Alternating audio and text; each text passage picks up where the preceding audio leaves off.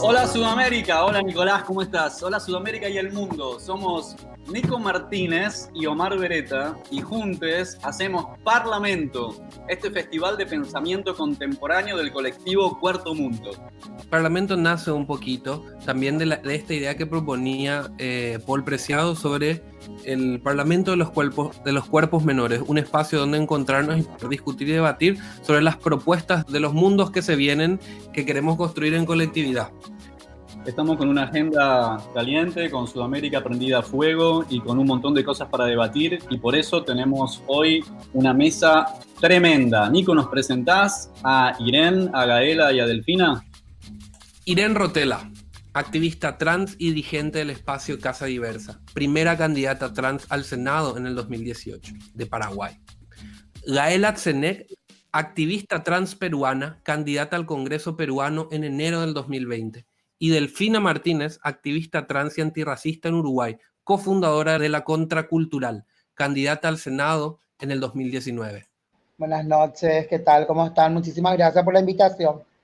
Eh, bien, también agradecida por la invitación, eh, porque se genere esto, y sobre todo, como decía recién en la presentación, en este momento donde, donde Latinoamérica está prendida a fuego, con todo, ¿no? Como el tema del COVID, de no poder reunirnos para pensarnos y un montón de cosas. Eh, nada, agradezco este espacio.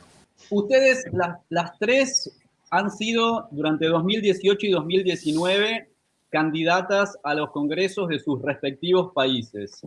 Cuando hicimos el podcast con Irene, esa entrevista lindísima que le hizo Nico en Asunción, Irene nos dijo, haber estado en esa lista es un antes y un después. ¿Podemos arrancar con, con, un qué cambió en las vidas de ustedes después de la presentación de las candidaturas al Congreso y la experiencia de la campaña? Bueno, yo creo que en lo personal, haber participado en una, en una lista eh, para el Senado, eh, yo creo que esto fue también algo social y político, ¿verdad? algo que tenga que ver con una oportunidad para pensar entre, entre, entre nosotros los movimientos y movimientos que estuvimos. ¿verdad? Hablo por mi país, nunca tuvimos oportunidades de ocupar o quizás nunca no, no tuvieron en cuenta de ocupar una lista porque siempre pensaron que nosotras no pensamos que no tenemos esa, esa visión de pensar o de poder proponer políticas. Y para mí fue eso, para mí una oportunidad de poder pensar desde una mirada traba, desde una mirada travesti, desde una mirada trans, desde una construcción y desde una unidad colectiva, ¿verdad? Para mí hoy esa fue una oportunidad personal y creo que también fue un, un, cambio para el movimiento, para la mirada del movimiento político LGBTI en Paraguay. Bueno, nada, sí, yo, o sea, la experiencia que tenemos acá en Uruguay, eh, desde el movimiento trans y travesti, eh, viene también, como, como decía recién la compañera, desde una cuestión colectiva, ¿no? O sea, que luego dio el resultado de varias compañeras eh, integrando listas, que bueno, fue la primera vez en, el año pasado, en las elecciones nacionales en 2019, que estábamos ocupando ese, ese lugar, ¿no? que históricamente ni siquiera nos habíamos podido proyectar a, eso, ¿no? porque habían, siempre han habido otras urgencias, más de lo inmediato, y creo que, bueno, todo cambió un poco o, o nos dio como otra... Eh, eh, otra proyección, eh, y en esto de proyectarnos también una proyección política que fue fundamental a partir de la campaña este, por la aprobación de la ley integral para personas trans en 2018. Y también estábamos en un marco político donde de alguna manera podía ser posible esa, esa discusión y que esa discusión en el Parlamento que tuvo un montón de de dificultades también en el medio. Hubieron también movimientos como más fundamentalistas que tenían aliados dentro del Parlamento y se movilizaban también en las calles, fuera del Parlamento, para eh, hablar de ideología de género, instalar eh, un montón de fantasmas alrededor de, de, la reivindicación de nuestra, de nuestro, en ese entonces, proyecto de ley, que luego deriva en esto, ¿no? En, un escenario político donde nosotras eh, de alguna manera salimos como mucho más fortalecidas, entre comillas, porque seguimos en un contexto donde obviamente no, seguimos sin acceder a un montón de cosas, ¿no? De hecho, a, a esto que hablaba la compañera recién de los cargos y de los lugares en la política, todavía seguimos sin acceder. A mí me llama mucho la atención esto, la cuestión de la alianza del LGBI con los obreros, con los sindicatos, inclusive con los militantes partidarios de izquierda, que todos sabemos muy bien eh, que no es que son, o sea, no, no siempre fue una cuestión así bastante eh, amistosa ni nada por el estilo. Eh, les quiero preguntar un poquito sobre su experiencia en cuanto, en cuanto a eso y cómo cómo, cómo respondieron a, las candidaturas y a, la, las figuras de ustedes entrando y rompiendo en el proceso político electoral. Mira, acá en, en, Uruguay, bueno, como venía diciendo, previo a lo que fueron el periodo electoral, ya en, en, pleno de lo que fue la campaña por la aprobación de esta ley, y previo a eso, muchísimo desde, mucho antes, ya habían ciertas alianzas con el movimiento, acá es el, el PIT-CNT, que es la Central de Trabajo de hecho, hay una compañera que trabaja en el, rubro de la construcción y bueno, y siempre se le reconoció su, identidad y siempre hubo una militancia, una, un trabajo ahí eh, sindical de reconocerla a la compañera este, en un ámbito sobre todo súper masculinizado, ¿no? Y bueno, y después también como, eh, de hecho, la, en la marcha por la diversidad está integrada por diferentes movimientos que, que, nada, que apoyan y que están este, a full. Lo que sí, últimamente, cuando hicimos la campaña por la aprobación de la ley, eh, lo que nos sorprendió de alguna manera fue también la alianza de, de ciertos sectores, de líderes políticos, de líderes religiosos, perdón, que estaban en contra de un discurso que se imponía como el discurso de la iglesia, que venía como a, atropellar nuestros derechos. Y bueno, y hubieron líderes religiosos que se quisieron desmarcar de ese único discurso que era utilizado por parte de, estos sectores más conservadores que son de la, de la parte como neopentecostal. Y bueno, y eso fue como una, una alianza inesperada en, este, en esta coyuntura y en este momento. Finalmente, hoy tenemos un gobierno de derecha, hoy hay un, como serias eh, dificultades, pero bueno, creo que es algo que, que sí ya se ha, ha, venido decantando en esto, me parece, porque hay como una cuestión de que nosotras, nosotros y nosotras y nosotros venimos de, de familias de justamente de, de clase obrera o, o de familias de, clase baja. Entonces hay como una, obviamente desde, desde la teoría y desde los movimientos del activismo de pie de calle, desde hace un buen tiempo de esta conciencia como de, cruce, ¿no? De la conciencia de clase con los movimientos de la diversidad y, el, y, el, antirracismo, o sea, como una cuestión interseccional que, que hoy creo que se manifiesta más, más conscientemente. Yo creo que hay como necesidad de juntarnos también, ¿verdad? Eh, evidentemente para mí la unidad realmente de luchar y sobre la independencia organizativa que realmente podamos crear una política de clase trabajadora, ¿verdad? Para mí es, es necesario las alianzas. Vuelvo a decir que eh, dentro del movimiento a la cual yo representé, si bien hubo eh, conversaciones y, y, hay, yo creo que falta todavía mucho sobre eso, ¿verdad? Para poder pensar en un gobierno político, trabajador, desde, desde una mirada trabajadora. O sea, para mí, para mí eso, si bien no puedo hablar mucho de que hubo una alianza fuerte eh, dentro del movimiento, sí hubo, vuelvo a reiterar, conversaciones y creo que hay algunos, eh, algunos aliados, pero, pero para mí falta aún mucho para lograr eso. Gracias, Irene. Gaela, estábamos hablando de un tema que hemos tenido oportunidad de conversar mucho con vos en el pasado. Me acuerdo que en el podcast que grabamos contigo, el inicio del podcast es, una, es un discurso tuyo bien fuerte que estás arengando la necesidad de la articulación con los sindicatos. ¿Querés hacernos un comentario sobre tu experiencia en esta cuestión? Himainaya, ñañaykunas, tareikunas, guarmicunas, Sutimi, Gaela, Tracacha, Afrandina. ¿Cómo están compañeras, compañeros, compañeres, amigos, amigas, familia que nos está escuchando?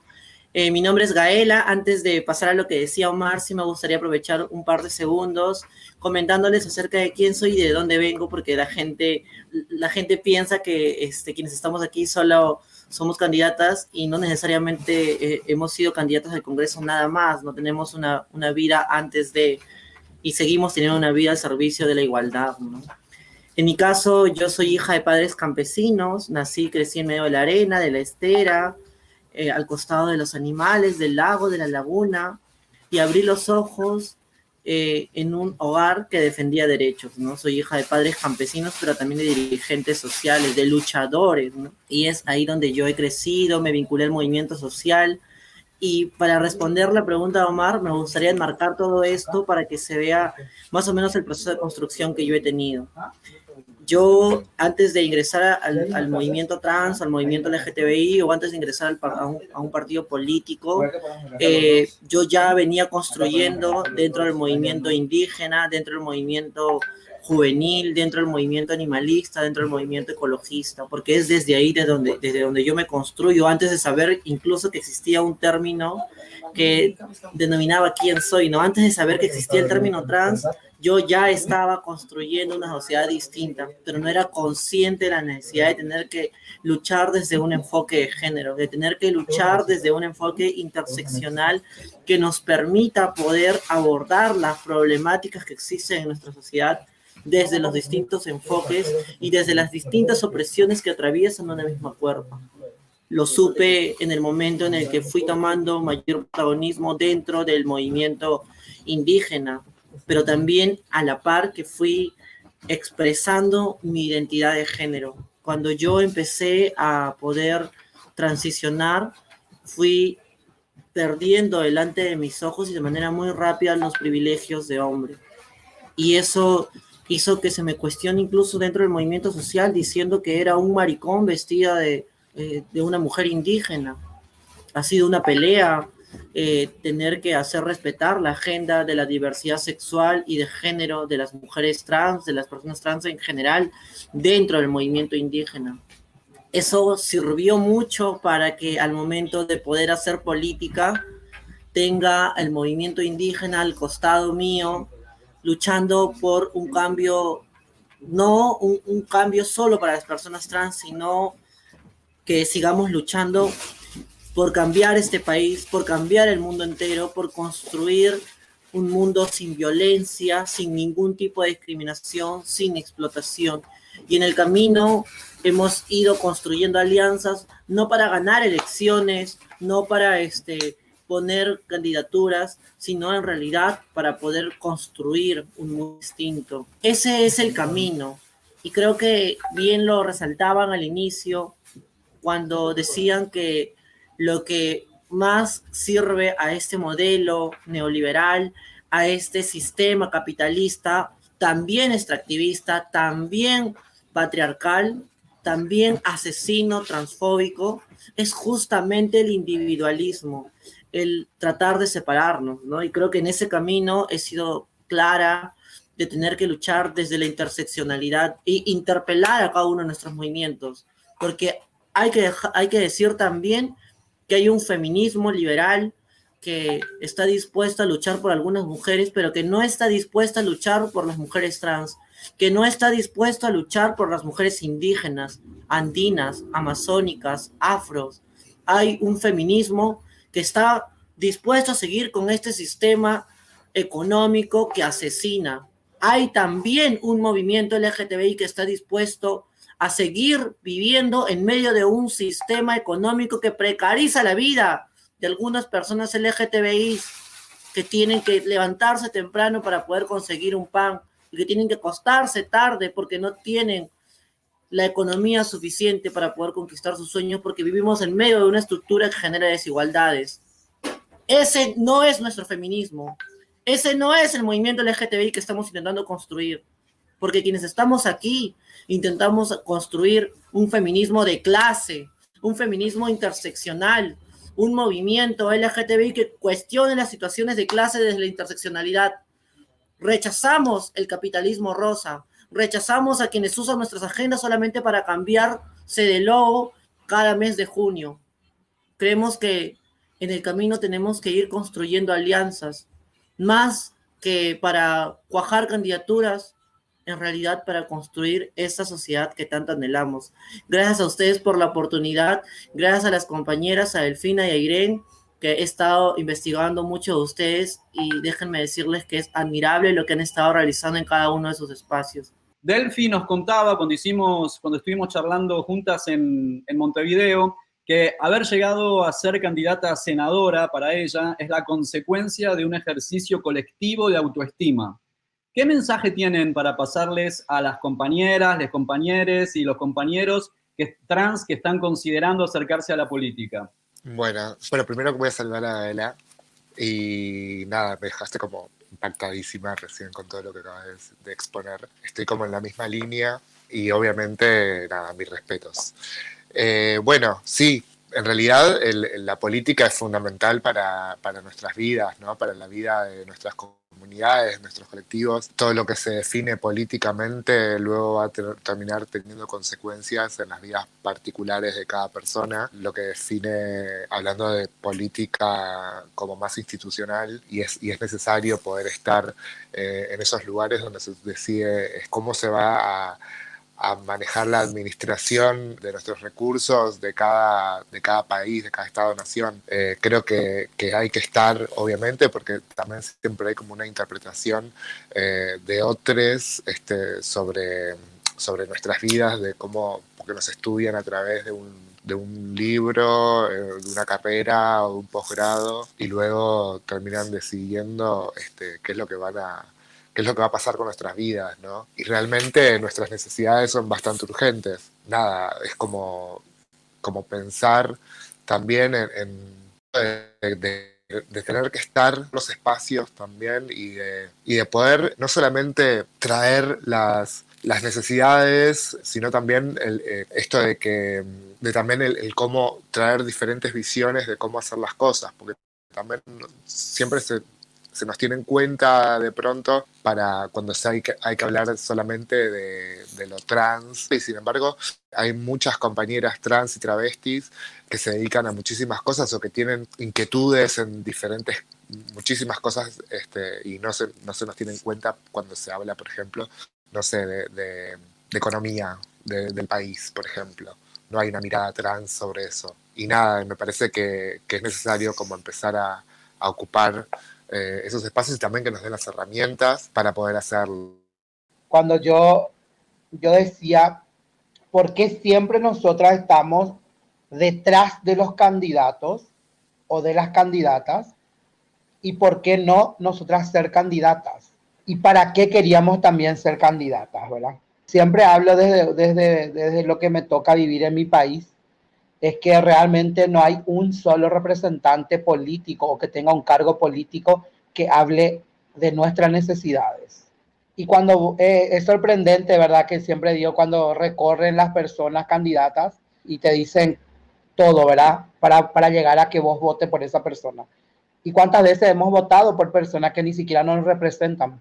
A mí me parece que el mensaje para la comunidad trans es que se animen a construir y, apoyo muchísimo lo que decía Gaela en que no es para lograr tener un cargo político, sino es para interpelar dentro de esos espacios políticos. Y que cuando se creen una política o una propuesta, tienen que pensar que estamos también nosotras ahí.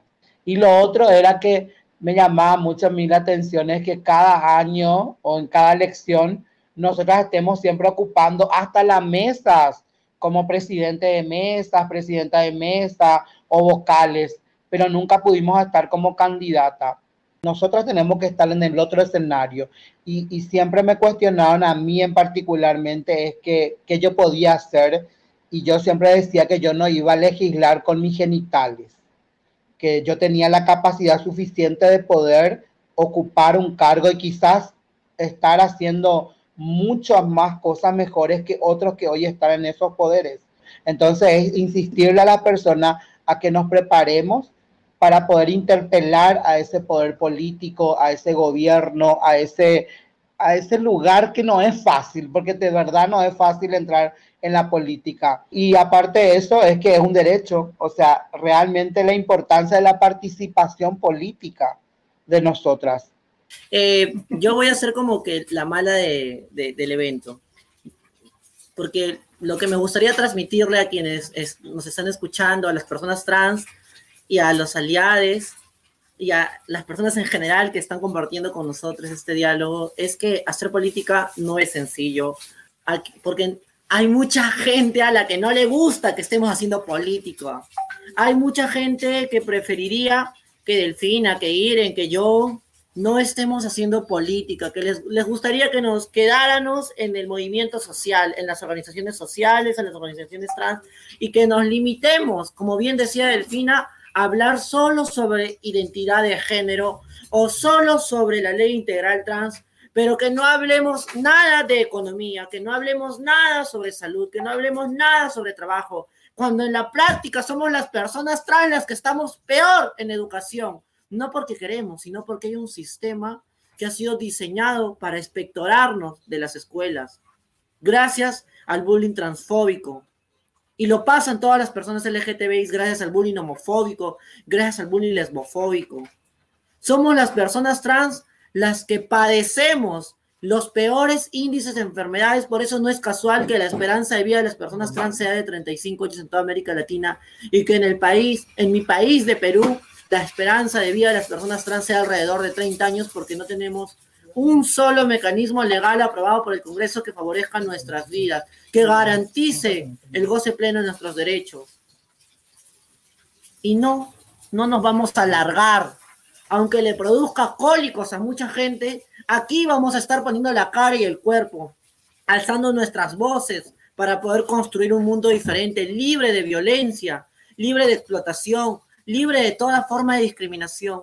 No nos vamos a callar. No vamos a dejar que nos pongan dos, eh, dos, dos personas entre las cuales elegir.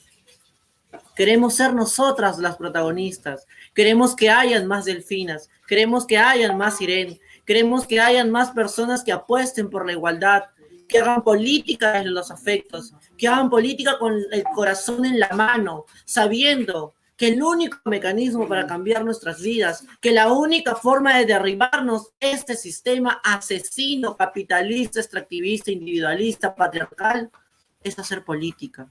Ningún cambio se ha hecho desde el balcón. No podemos seguir en el balcón mirando cómo el resto hace política, porque en la política los espacios vacíos no existen. Los espacios se llenan.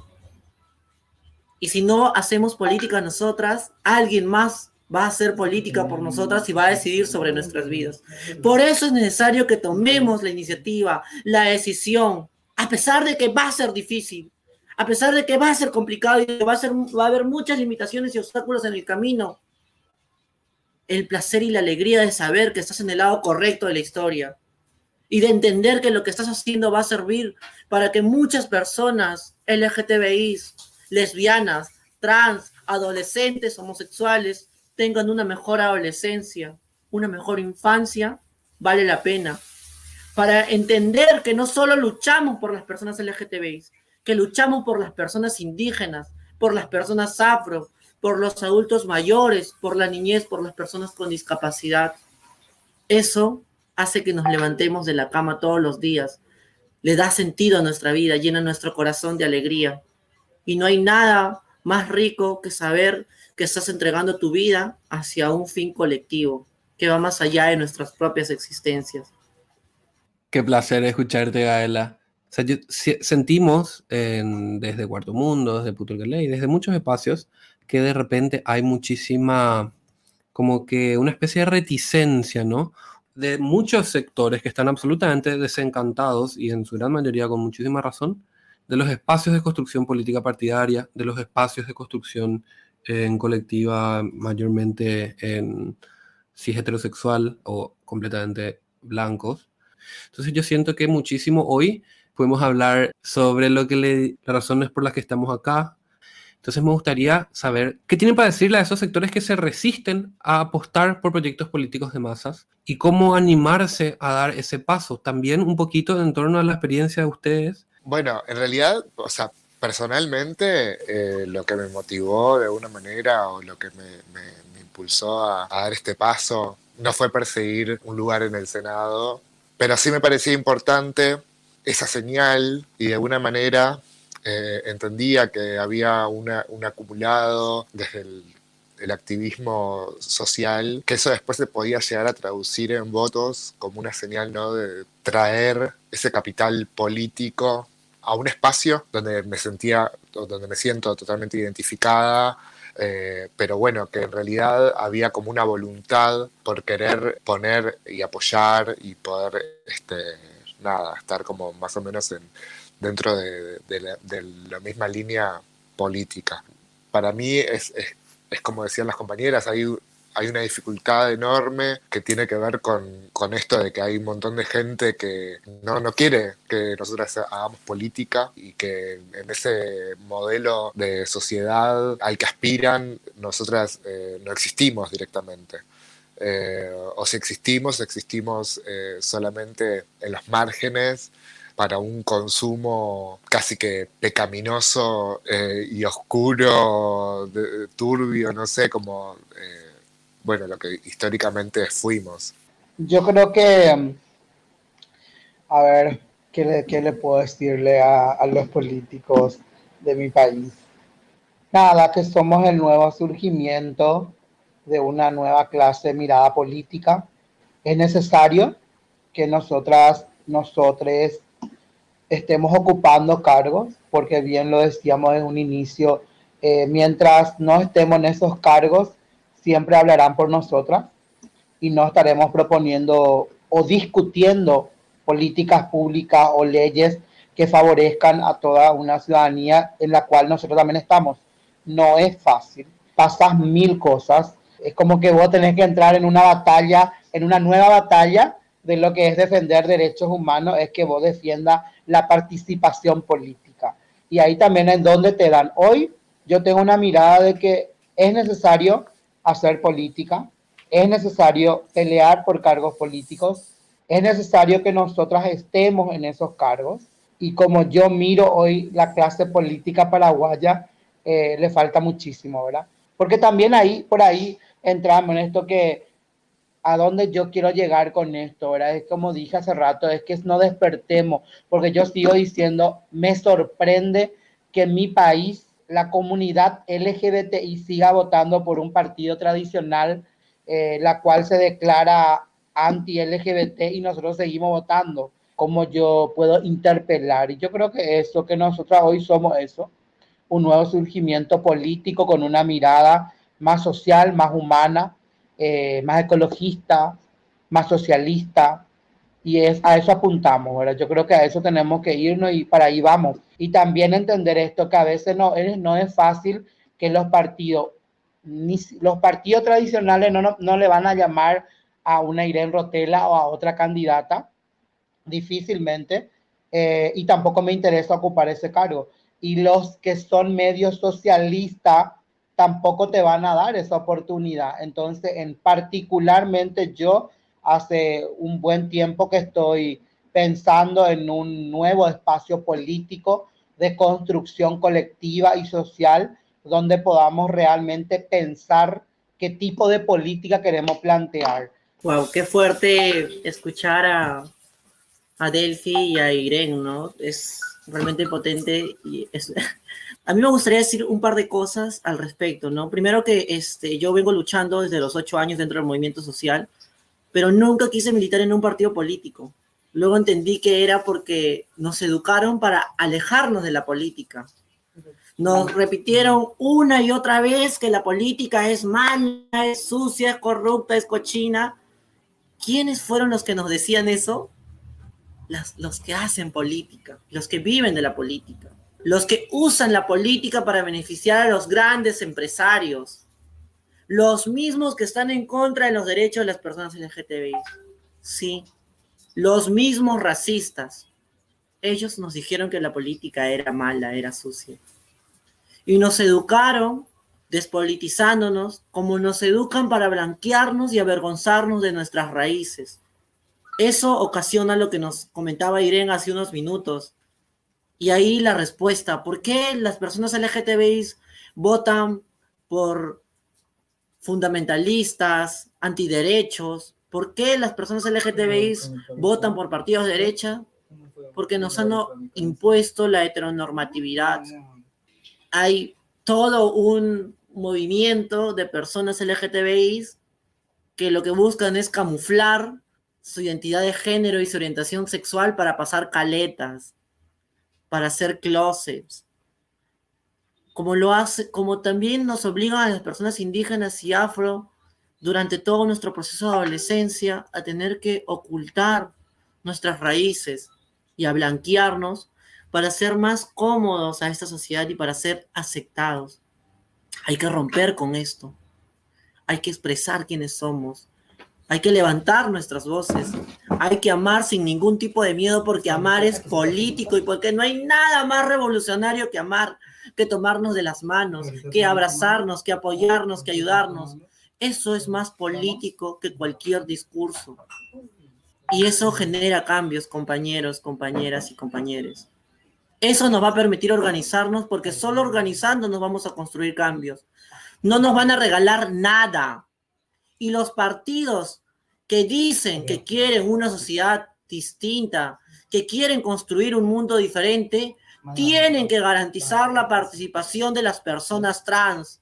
Si los partidos no garantizan la participación de las poblaciones en situación de vulnerabilidad y de las personas trans, todo lo que dicen es falso. Yo no pienso esperar un momento sin dificultades. Por eso, en este momento, me encuentro inscribiendo mi partido político, porque no basta con una candidatura y no basta con una congresista o una parlamentaria dentro de todo el parlamento de nuestros países. Necesitamos bancadas, necesitamos mayorías, necesitamos partidos que se la jueguen por nuestras vidas y que tengan claro que la igualdad es innegociable, que con nuestras vidas no se juegan. Tenemos que seguir interpelando a los partidos. Tenemos que seguir construyendo espacios. Y ojo, no basta con interpelar a los partidos políticos. Tenemos que también interpelar en paralelo al movimiento social, al feminismo, al movimiento antirracista, porque hay todo un movimiento antirracista y no todos los activistas antirracistas luchan por las personas afro LGTBIs, porque no todos los movimientos indígenas luchan por los indígenas LGTBIs. Las personas LGTBIs, la diversidad sexual y la diversidad de género está antes del proceso de colonización. Hemos existido y este país, este mundo es nuestro. Estamos aquí y no nos vamos, no nos vamos a alargar. Este también es nuestro país y lo merecemos. Por eso creemos que es necesario seguir interpelando en todo el movimiento social, incluso al propio feminismo. Yo soy feminista, interseccional, soy feminista campesina, rural, pero creo que es necesario seguir interpelando todos los espacios, desde el cariño, desde los afectos. Hay algo que se ha mencionado en los últimos años y que ha ido tomando fuerza, que ha logrado varios mecanismos de aprobación en varios de nuestros países un mecanismo que garantiza la participación de las mujeres, por el que yo también he trabajado, porque creo que es necesario. Delfina y Irene deben haberlo escuchado, también Omar, o quienes están compartiendo con nosotros este diálogo. Se llama paridad y viene acompañado de la alternancia. Ese mecanismo es un instrumento que permite garantizar la participación de las mujeres. Y yo les quiero comentar así cortito, porque yo estuve yendo antes de la pandemia a varias partes del país a realizar procesos formativos y trabajaba especialmente con mujeres indígenas, con mujeres afro, con juventudes. Y cuando estuve en una reunión con mujeres indígenas, dije, compañeras, nosotras tenemos que hacer acciones para poder incidir en la aprobación de la ley de paridad para que hayan más mujeres. Y una, una compañera indígena, lesbiana, se para y me dice, compañera Gaela, pero ¿cuántas de esas mujeres que van a entrar en las listas van a ser mujeres indígenas o mujeres indígenas lesbianas como yo. Yo en ese momento me quedé muda porque no sabía cómo responderle. Fui a compartir algo y terminé recibiendo una interpelación bastante educativa de la compañera, que me hizo ver la necesidad de generar, a la par de la paridad que es completamente necesaria, otros mecanismos que nos garanticen que la participación de estas mujeres van a ser en toda su diversidad, porque las mujeres somos diversas y todas somos importantes. Si hay un evento sin personas trans, solo es un evento cisgénero más. Sin nosotras no hay paridad. Por eso es necesario seguir interpelando desde el cariño todos los espacios, todo el movimiento social y todos los partidos, teniendo claro que si un partido dice buscar la igualdad, una de sus tareas fundamentales es garantizar nuestras voces, es garantizar la participación de las personas trans, no en la cola. Adelante, compañeras, adelante, siempre adelante. Muchas gracias, Gaela. hemos tenido oportunidad de conversar por separado con cada una de ustedes. ¿Cuál es este momento donde una se asume como persona política, no? Recuerdo que charlando con Irene, Irene nos decía, todas hacemos política desde donde estamos, ¿no? Y recuerdo, Gaela, estar conversando contigo y que nos decías, mi sola existencia es política, ya como desde el, desde el nacimiento, ¿no? Y ese momento mágico en que uno pasa como de las organizaciones sociales al ámbito político partidario, que tiene que ver con, como dice Delphi, dejar de hablar entre las que ya estamos convencidas. Entonces, les queríamos preguntar, ¿cuáles fueron los desafíos, especialmente en campaña, de enfrentar a medios de comunicación de cobertura nacional o internacional, que son generalmente de derecha, y que nunca dan espacio a las disidencias? a ver, fue un desafío primeramente muy grande porque ya lo decía hace rato, cuando los medios de comunicación plantean es como que son muy amarillistas, ¿verdad? Es como que, wow, una travesti o una trans al poder, ¿para qué? Las preguntas que iban era qué hacía, para quién íbamos a legislar, para qué queríamos el matrimonio, la adopción, la ley de identidad de género. Yo le decía, no, yo quiero todo todo.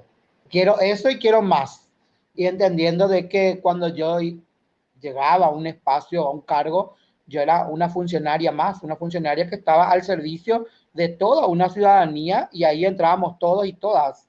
Entraban las comunidades indígenas, las mujeres, los hombres, los niños y me planteaban siempre, pero ¿qué política podrías dar vos para los niños? O sea, siempre tratándonos como, como pervertida o demás cosas. Y era era, es muy sorprendente y muy difícil lidiar con, esta, con, esto, con los medios de comunicación.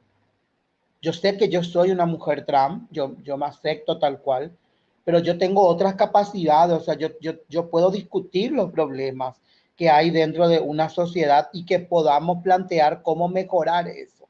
La herramienta eh, de los medios de comunicación siempre tiene que ver con eso, ¿no? Con llegar a personas que, que no están en los espacios donde podemos llegar a, tener como esta, este tipo de diálogos y donde podemos llegar a profundizar un poco más eh, sobre nuestras existencias y sobre eh, por qué es importante la política en nuestras vidas el desafío que, que, tuve como personalmente fue, bueno, primero el enfrentar, ¿no? Como el, derribar como los, los miedos y todo eso que, que uno trae. Y que también los medios generalmente te preguntan muchísimo sobre, sobre tu vida personal. O sea, sienten como que tienen ese, ese derecho a poder preguntarte cosas íntimas como de, de, tanto de tu sentir como desde los procesos de la, de la transición. Cuando estás por, no sé, para hablar sobre no sé, la, candidatura, sobre la aprobación de una ley o sobre otras cosas. Y eso es algo que, también tuve que ir como aprendiendo a, sortearlo, ¿no? Como responder siempre de alguna manera, no desde un lugar personal, porque no era el, yo Delfina solamente que estaba parada ahí hablando desde mi perspectiva, lo que yo pienso de, eh, sino que lo, que lo que se hacía siempre fue trasladar desde el rol de la vocería un discurso y una cuestión como más grupal, para mí por lo menos fue un fortalecerme en cada exposición, hasta que hoy decidí en realidad no, ya no exponerme, por ejemplo, públicamente, aunque cada tanto tengo que hacerlo porque, porque bueno, me, justamente me dedico a la gestión cultural y bueno, y a veces hay, hay que hablar a los medios para que llegue tu trabajo, pero solamente hablar del trabajo. Eh, como les decía hace un momento, el camino ha sido bastante difícil, bastante complicado, pero no lo hubiera logrado sin, sin mis compañeras feministas, ¿no? generando oportunidades para que yo pueda seguir y pueda continuar en este camino de la política hubiera sido imposible. También hubiera sido imposible sin todo lo que han hecho por mí mis compañeros, mis compañeras, mis compañeros de la diversidad sexual y de género que militan en el Nuevo Perú, que sigue construyendo una propuesta de cambio con sus afectos, con nuestros sentires, dejando claro que nosotras construimos una agenda LGTBI de clase interseccional, que deslindamos de ese capitalismo rosa y que no estamos dispuestas a poder entregar nuestras vidas a un sistema asesino. Uno pensará, porque normalmente me ven en, eventos, hablando, es, diciendo cosas en medio de, conversatorios virtuales, sin embargo, la mayoría de la, gente no ve este, que hay en, en, los momentos en los que no estamos haciendo política, o en los, bueno, hacemos política todo el tiempo, pero en los momentos en los que no estamos en eventos virtuales, ¿no? Después de la candidatura, nuestras figuras se han hecho más visibles y eso ha hecho que nuestras compañeras, compañeros recurran a nosotros para poder pedir ayuda.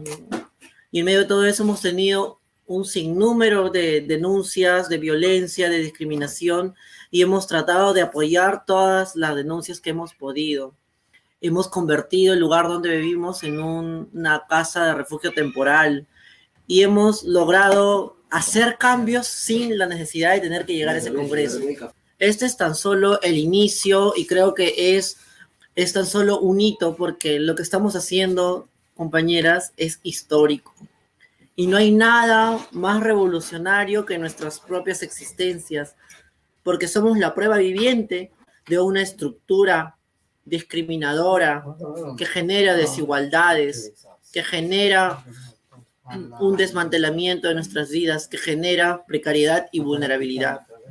Creo que es fundamental que sigamos haciendo política, es fundamental que sigamos generando una articulación más grande.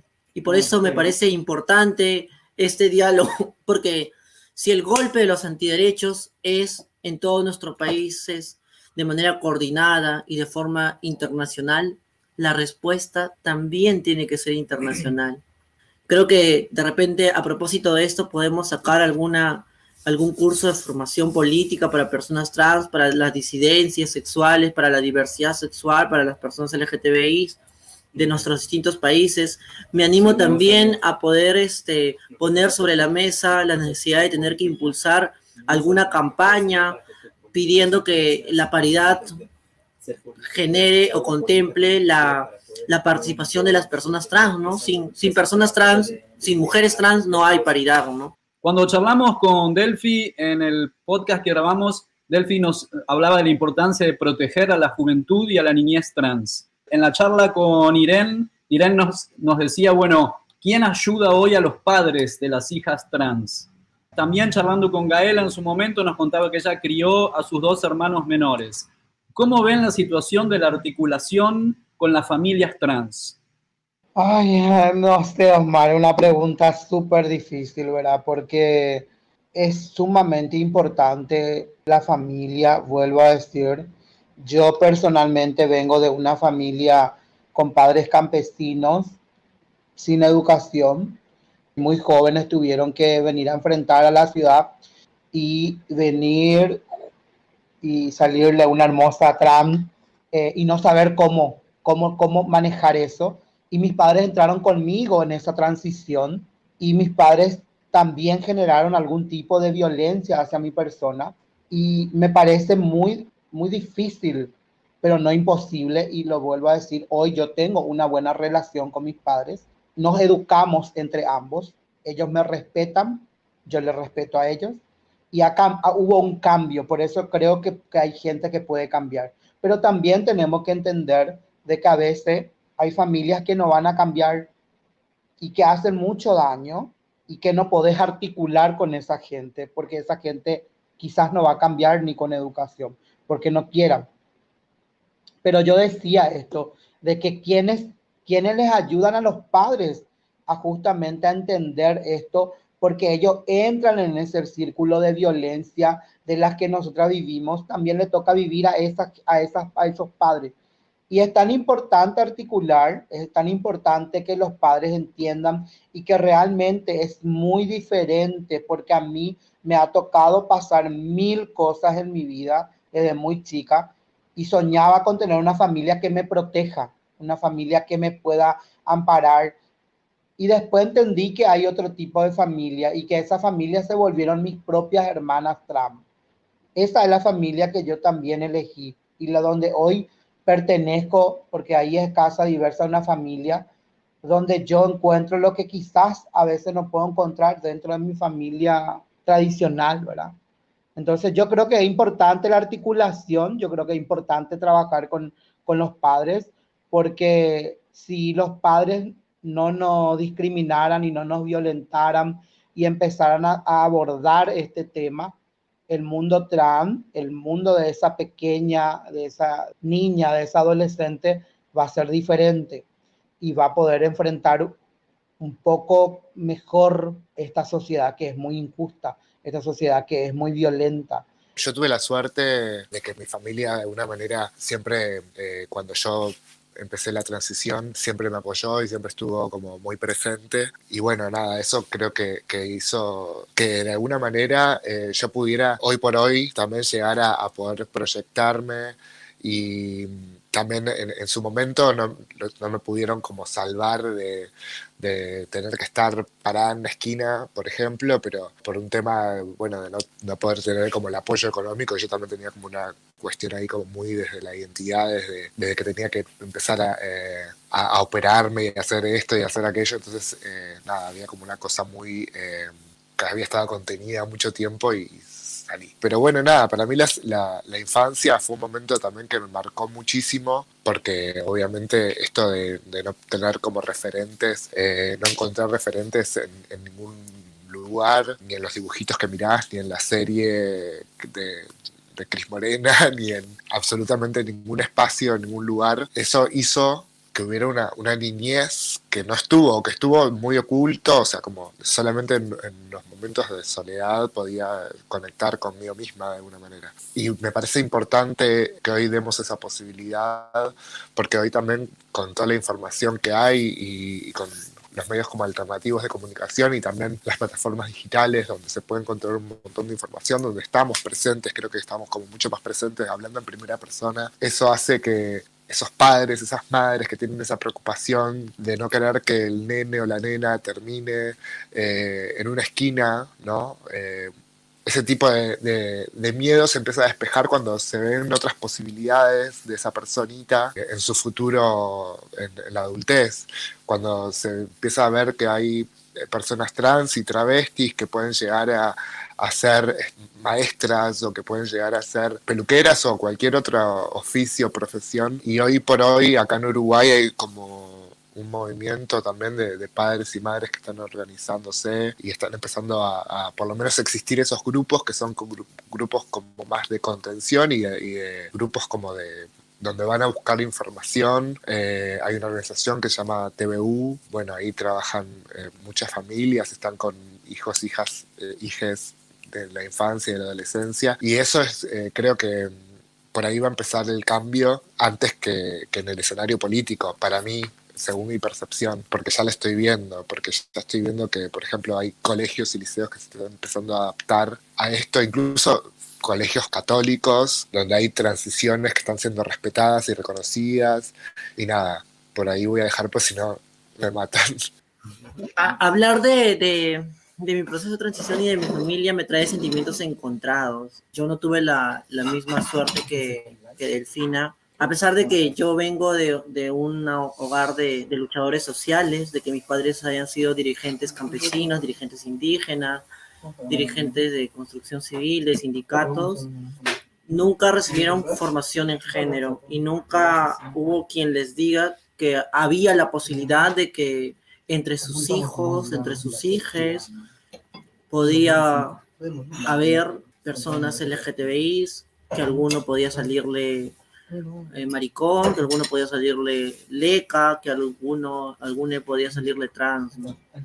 Y cuando empecé a, a, descubrir quién soy, ya yo siempre supe que era diferente, pero ya bastante bastante adulta en la universidad, descubrí que había un término trans y digo, wow, soy una persona trans, se lo voy a contar a mi familia, pero necesito tiempo, se lo conté a mi hermana, al final mi hermana se lo contó a mi familia y mi familia o mi madre me botó de casa, me fui con lo que tenía puesto y fue demasiado duro, ¿no?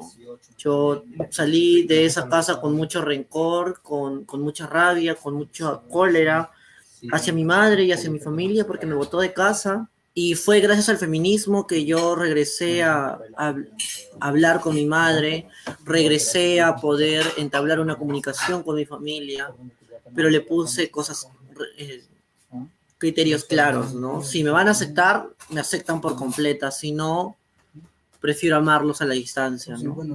Gracias a, a todo eso, mi familia pudo justo contactar con una asociación que viene trabajando con padres de familias LGTBI, ¿no? Las, aquí en, en Lima, eh, pudo leer también eh, algunos estados y este, algunos escritos de Cecilia, una mamá también que lucha por los, los derechos de, de, las familias y de los hijos LGTBI, ¿no?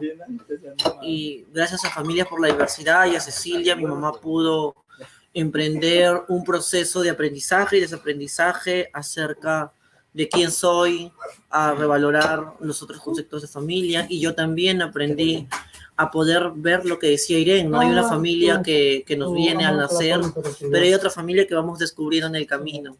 Y hoy cuento con una familia bastante grande, mis hermanas feministas, con otra familia bastante grande del movimiento LGTBI, con la familia de mi partido, y es una familia que no comparte mis lados sanguíneos, pero que sin embargo está dispuesta para darme la mano cuando lo necesite y que yo estoy dispuesta a apoyar siempre que esté en la medida de mis posibilidades.